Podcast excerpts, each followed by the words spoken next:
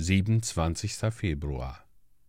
Da sprach der Herr zu Mose: Mach dir eine feurige Schlange und befestige sie an ein Panier. Und es soll geschehen, wer gebissen ist und sie ansieht, der soll am Leben bleiben.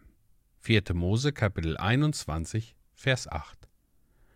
Das Heilmittel für die gebissenen Israeliten war eine eherne Schlange. Und für die Sünder ist das Heilmittel der gekreuzigte Christus. Unsinn, sagten vielleicht manche Israeliten, als sie hörten, dass eine auf einem Pfahl erhöhte eherne Schlange das Mittel zu ihrer Heilung sein sollte. Lächerlich, wer hat je so etwas gehört? Wie ist das möglich? Eine eherne Schlange, auf einem Stamm erhöht, soll uns von unseren Wunden heilen, wenn wir sie anblicken? Alle Kunst der Ärzte kann das nicht. Wie soll es denn ein Blick auf jene Schlange tun? Unmöglich.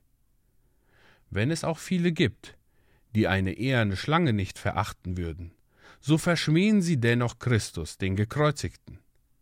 Soll ich euch sagen, was sie über ihn sagen? Sie reden über ihn wie über die eherne Schlange.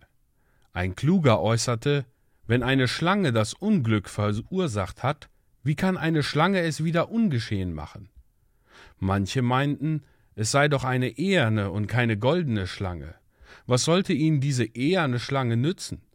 Man würde nicht viel dafür bekommen, wenn man sie einschmelzen ließe. So oder ähnlich reden die Menschen auch über Christus. Er wird von den Menschen verachtet und verworfen. Er ist ein Mann der Schmerzen und mit Leiden vertraut, und sie verbargen das Angesicht vor ihm, weil sie nicht begreifen können, wie er ihnen helfen könnte. Das Kreuz Christi ist dem äußeren Anschein nach das einfältigste unter allen Einfältigen.